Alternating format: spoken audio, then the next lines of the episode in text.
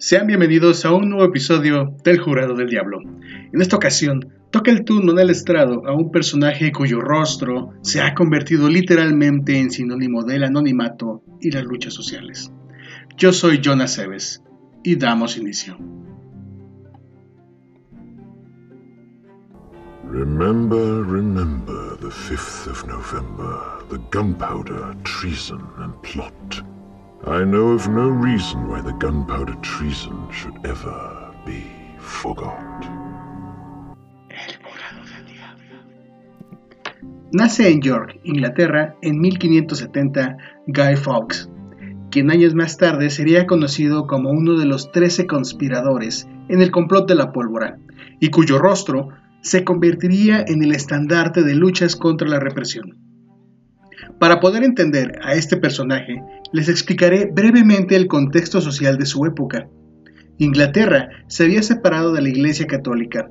La reina Isabel I, durante su mandato, inició una etapa de represión y persecución contra los practicantes de esta religión. Con la muerte de la reina, su heredero directo, el rey Jacobo I de Escocia, toma el control inglés, por lo que aprovechando su posición de monarca para ambas naciones, buscó unificarlas. Adicionalmente, lejos de erradicar la persecución de los católicos, este continuó generando políticas que las reforzaban. Así, el descontento de Inglaterra creció, propiciando lo que a continuación contaré para ustedes. Goy fue creado en el seno de una familia protestante, pero a pesar de ello, este con el tiempo se convertiría al catolicismo. Aún existen quienes no conocen a este peculiar personaje, por ello, Vale la pena resumir que en la biografía de Fawkes se enlistan, entre otras cosas, el intento de asesinato de un rey junto a una conspiración fallida que buscaba demoler el Parlamento inglés. A los 21 años, Fawkes vendió la propiedad que su padre le había dejado y se fue a Europa para luchar por la España católica contra la República Protestante Holandesa en la Guerra de los 80 años la cual fue un conflicto que enfrentó a las 17 provincias de los Países Bajos contra su soberano Felipe II de España, cuyo resultado final fue la independencia real de los Países Bajos tras la paz de Westfalia. Los católicos ingleses apreciaron rápidamente en Fawkes cualidades que le serían de utilidad cuando lo reclutaron. Era inteligente, resuelto y con sangre fría. Luchaba para los españoles en la región flamenca de Bélgica, conocida como Flandes, donde era llamado Guido, traducción de Goy al italiano. Un sacerdote católico amigo de Fox lo describió como agradable y alegre, opuesto a las peleas y leal a sus amigos, además altamente calificado en asuntos de guerra.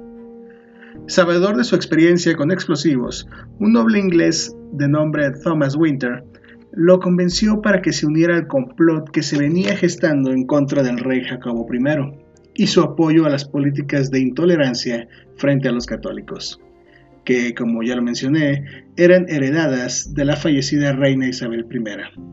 Guy era además un nacionalista inglés, que odiaba a los escoceses y no quería saber nada de una unión, por lo que aceptó unirse a la conspiración. Fue así como Robert Gatsby a quien se le atribuye la autoría intelectual de la conspiración, junto con Thomas Winter, Jack Gray, Thomas Percy y Guy Fawkes, se reunieron en mayo de 1604 en el Dock and Drake Inn de Londres, donde hicieron un juramento de lealtad y de confidencialidad. El plan de atentado fue tomando forma en los meses siguientes. Percy se fue a vivir a una casa cercana al Parlamento, mientras que Fawkes que adoptó el seudónimo de John Johnson, simulaba ser su criado. Los conspiradores comenzaron a comprar pólvora y el complot se amplió, incluyendo nuevos integrantes que proporcionaron fondos y otros recursos. Por fin, en noviembre de 1605, parecía que el plan iba a ponerse en marcha. Lo extraordinario hasta este punto era que un complot así con un número total de 13 conspiradores, consiguiera mantenerse en secreto durante tanto tiempo. Hasta que días antes de que se llevara a cabo el plan, alguien, jamás se supo a ciencia cierta quién, envió una carta anónima de advertencia al noble inglés Lord Monteagle. En ella se le sugería que su vida correría peligro si asistía a la apertura del Parlamento inglés en Londres. El remitente anónimo le solicitó quemar la carta una vez la hubiese leído, pero Monteagle le arrenvió a Robert Cecil, primer ministro del rey Jacobo I. El gobierno sospechó enseguida que la misiva podía tener relación con algún tipo de ataque contra el Parlamento y el soberano. Por ello, el 4 de noviembre, el conde de Suffolk llevó a cabo un registro de la sede del Parlamento, el Palacio de Westminster y sus inmediaciones. El conde no halló nada, pero llamó su atención un almacén a pie de calle, alquilado por un particular que contenía una cantidad de leña inusualmente grande. Por la tarde de ese mismo día, un oficial de la Casa Real realizó un segundo registro en los edificios próximos al Parlamento. Frente al almacén encontró a un hombre alto y con barba, con un sombrero de ala ancha y vestido con capa, botas y espuelas, como si estuviera preparando para una rápida huida a caballo. Los hombres del oficial se apresuraron a inspeccionar el lugar, y lo que encontraron los dejó estupefactos. Se trataba de nada menos que 36 barriles de pólvora, ocultos cuidadosamente tras la leña. Además, al registrar al supuesto vigilante, advirtieron que llevaba consigo fósforos, que correspondían a los detonadores. Aquel oficial había destapado la llamada conspiración de la pólvora, plan que pretendía hacer saltar por los aires a los miembros de ambas cámaras del Parlamento, al propio rey y a la mayor parte de la familia real y los altos oficiales de Estado. Así lo confesó después de ser torturado el propio Guy Fawkes. Conducido a la Torre de Londres en las primeras horas del 5 de noviembre, Fawkes resistió el interrogatorio, hasta que el día siguiente confesó bajo tortura.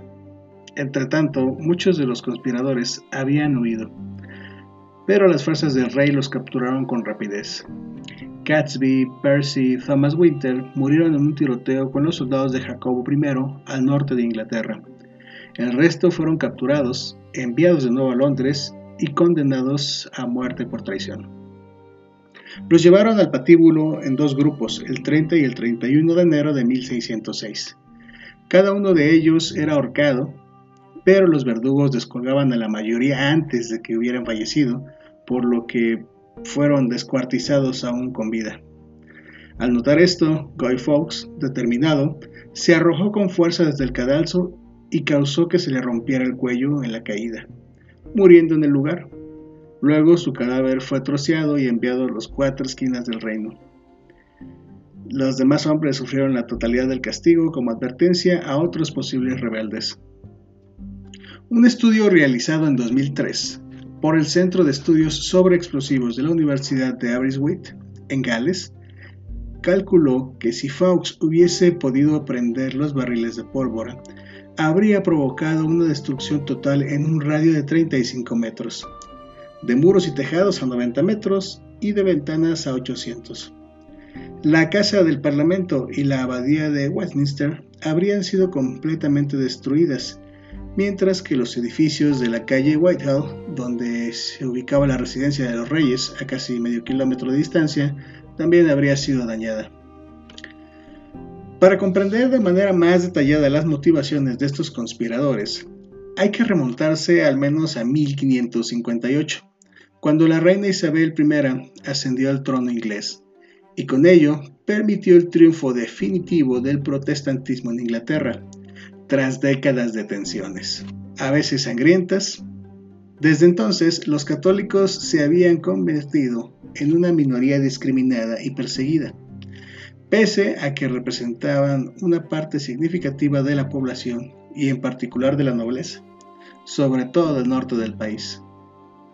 Con el objetivo de lograr la uniformidad religiosa, el régimen isabelino prohibió el ritual católico, incluyendo la celebración de bautizos, matrimonios y funerales. Ser católico practicante estaba castigado por ley y se imponían multas a quienes rechazaran asistir a los servicios de la Iglesia de Inglaterra. Imprimir o importar libros católicos se volvió un acto de alta traición y los sacerdotes católicos ingleses que se habían formado en el extranjero y regresaban a Inglaterra fueron declarados traidores. así como quienes les ayudaran, acogieran o escondieran. Todos los hombres con un cargo administrativo, desde los miembros del Parlamento hasta los maestros de escuela, debían hacer un juramento negando el poder del Papa y reconociendo a Isabel como cabeza de la Iglesia. Por otra parte, los protestantes ingleses también se sentían amenazados por los católicos. Constantemente recordaban a las 289 personas que habían sido quemadas en solo cinco años por la predecesora católica de Isabel, su hermana María I. También alertaban del riesgo de una rebelión católica, pues en 1570 el papado había promulgado una bula en la que declaraba ilegítima a Isabel y animaba a sus súbditos a sublevarse contra ella. Además, estaba la amenaza de España. Los católicos ingleses esperaban que Felipe II les apoyara enviándoles armas si se producía una rebelión. Y de hecho, en 1588, la fracasada expedición de la Armada Invencible, término utilizado en España para referirse a los 127 barcos enviados a Inglaterra, cuyo objetivo era derrocar a Isabel e instaurar el catolicismo en Inglaterra. La guerra de Flandes fue otro punto de fricción, pues Isabel I no dudó en prestar ayuda a los protestantes holandeses que luchaban por su independencia frente a España. Tras la muerte de Isabel en 1603, se albergaron grandes esperanzas de que su sucesor, Jacobo I, inaugurase una nueva era de paz y reconciliación hijo de una reina escocesa católica y casado con una princesa danesa convertida al catolicismo. Jacobo era protestante, pero los católicos ingleses confiaban en que mostraría mayor simpatía hacia ellos. Asimismo, las relaciones internacionales tomaron un cariz más tranquilo. Con la firma del Tratado de Londres en 1604, Inglaterra se comprometió a dejar de enviar ayuda a los protestantes holandeses y España a no asistir a los católicos ingleses. El rey Jacobo, sin embargo, no corrigió totalmente la política de intolerancia frente a los católicos. Por ejemplo, mantuvo las multas por no asistir a los oficios de la Iglesia protestante oficial. Decepcionados, algunos católicos pensaron que había que seguir actuando para colocar a un monarca católico en el trono. A pesar de que Guy Fawkes no fue el autor intelectual de este tan mencionado complot, su rostro adquirió pronto popularidad, siendo esta la imagen que cada 5 de noviembre es quemada aún en Inglaterra y algunas localidades de los Estados Unidos de Norteamérica. Además de esto, su rostro inspiró al escritor y guionista de cómics Alan Moore para crear el personaje B, protagonista del cómic B de Venganza, por su traducción al español, el cual a su vez también sirvió de inspiración para dotar de identidad al colectivo ciberactivista Anonymous, los cuales desde 2008 se han hecho presentes en acciones de protesta a favor de la libertad de expresión, del acceso a la información, de la independencia de Internet y en contra de diversas organizaciones, entre ellas la cienciología, los servicios públicos, consorcios con presencia global, sociedades de derechos de autor y todos los sistemas de censura gubernamentales. Así que ahora ya lo saben, cada que vean esa famosa máscara blanca, no se trata del Anonymous ni del B de venganza, sino del extremista católico inglés Guy Fawkes. Puntualizando, Basando nuestros análisis en el contexto histórico, social y cultural de la época, debemos entender que la religión era parte fundamental del sistema de gobierno monárquico, pues la figura del Papa tenía la facultad de reconocer o negar el origen divino y el derecho al trono de cualquier linaje. Por tanto, este conflicto entre la Iglesia Católica, con su sede en Roma, y la Iglesia Anglicana, se trata más de un asunto político que de un verdadero problema de fe. Quizás de haberse concretado el plan de los trece conspiradores, muchos inocentes habrían muerto, transformando aquello de una conspiración a un vil acto terrorista, causado por el extremismo religioso. En este caso no buscaré limpiar la memoria del personaje en cuestión, pues ya hubo quien lo hiciera por él convirtiendo su nombre y rostro en un sinónimo de lucha y rebelión en contra de los abusos que el sistema por el cual nos regimos permite que sucedan de cuando en cuando. Lo que haré es invitarlos a pensar por unos instantes en que las luchas por motivo de fe, en las que se ha buscado imponer una doctrina o negar el derecho de las personas a elegir en qué creer, nunca han terminado bien. Por ello, en una época de intolerancia como lo es esta en que vivimos, les pido que consideren la neutralidad, o por lo menos no vayan por ahí peleando en Internet, porque tal o cual sujeto cree o no en lo mismo que ustedes.